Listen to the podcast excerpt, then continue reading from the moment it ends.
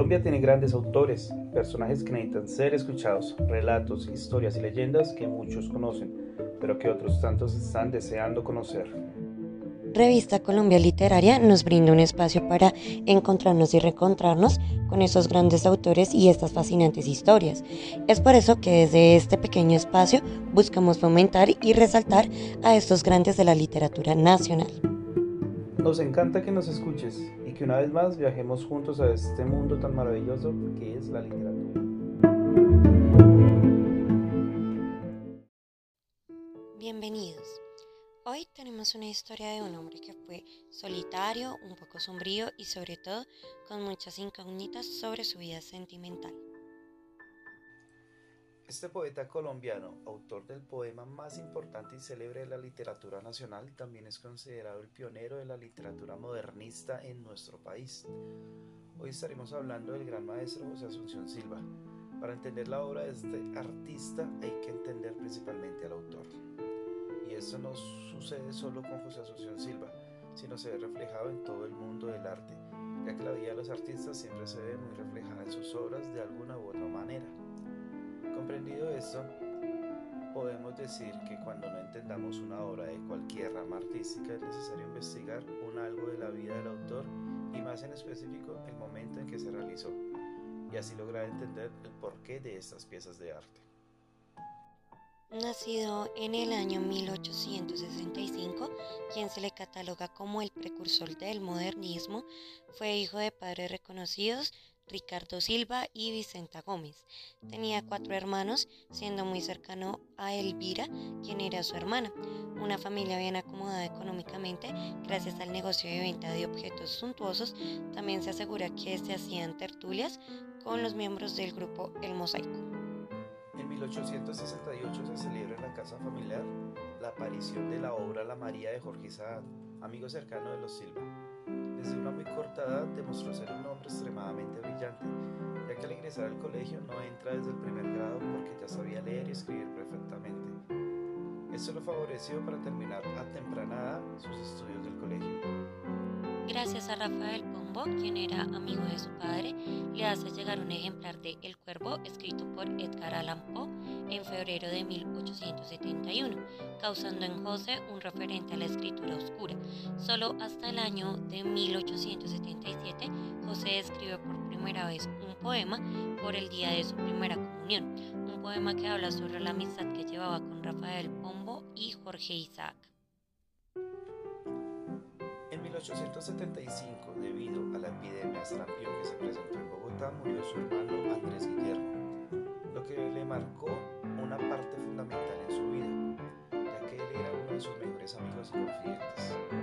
En 1978, la situación económica de la familia Silva, aunque aún holgada, es golpeada por las drásticas medidas del gobierno radical y por la pérdida de buena parte de la herencia de don Ricardo. José Asunción abandona los estudios académicos y comienza a trabajar en el almacén de su padre, ya que se le encargó rescatar los negocios de la familia, cosa que obviamente no lo logró.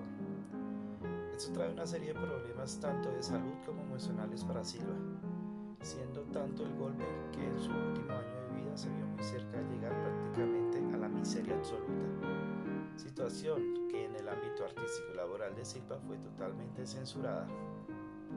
Silva era un autor incomprendido, oscuro, inconforme de la sociedad, un artista pesimista con resentimiento y tristeza. Por esta forma de pensar, siempre se vio obligado a editar su obra para que se adaptara más a los medios de la época y poder ser publicada, hecho lamentablemente triste. Esto también se dio por la época en la que estaba, ya que al ser los 1800 la Iglesia Católica tenía mucho poder por eso los temas oscuros o melancólicos no eran muy bien vistos. Otro punto fundamental en toda la vida de Silva fue la relación amorosa que aún algunos afirman no es cierto, otros dicen que sí es verdad, con su hermana Elvira. Considero que es un punto muy fuerte ya que esta relación les tocó llevarla a escondidas. Esto era una de las mayores cargas con la que tenía que afrontar Silva la vida a su corta edad ya que estaba apenas entre los 29 o 30 años durante pues este acontecimiento. Así es, Resulta que Silva y Elvira solo se podían encontrar en las noches cuando todos en la casa ya estaban dormidos, para así no ser descubiertos. Una de estas noches, cuando estaban juntos en la habitación, Elvira muere en los brazos de él a raíz de una enfermedad que la quejaba. De este suceso es de donde nace el poema épico y más importante de la literatura colombiana, el Nocturno 3.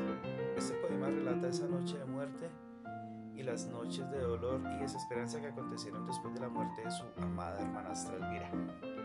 Y fue el motivo fundamental por el que Silva se suicidó. Como dato curioso, el actual billete de 5 mil pesos colombiano fue hecho en honor al centenario de José Asunción Silva. En este billete podemos encontrar este poema, Nocturno 3, con imágenes alusivas a su vida y al poema.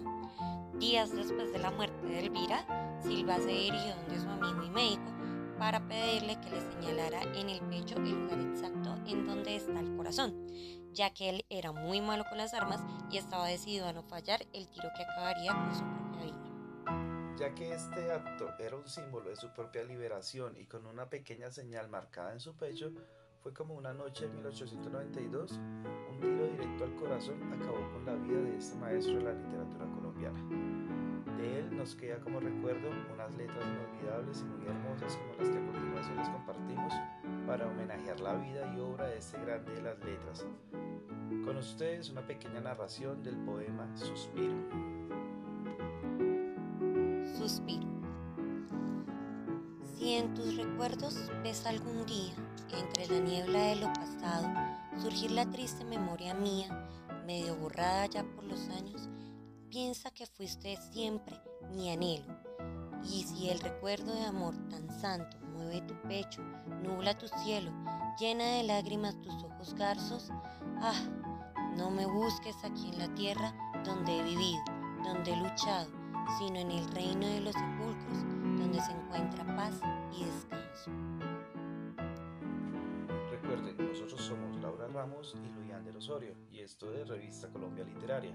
Si te ha gustado nuestro contenido, no olvides visitarnos en nuestro canal de YouTube y darle like para así poder seguir compartiendo estos contenidos con todos ustedes. Buenas noches.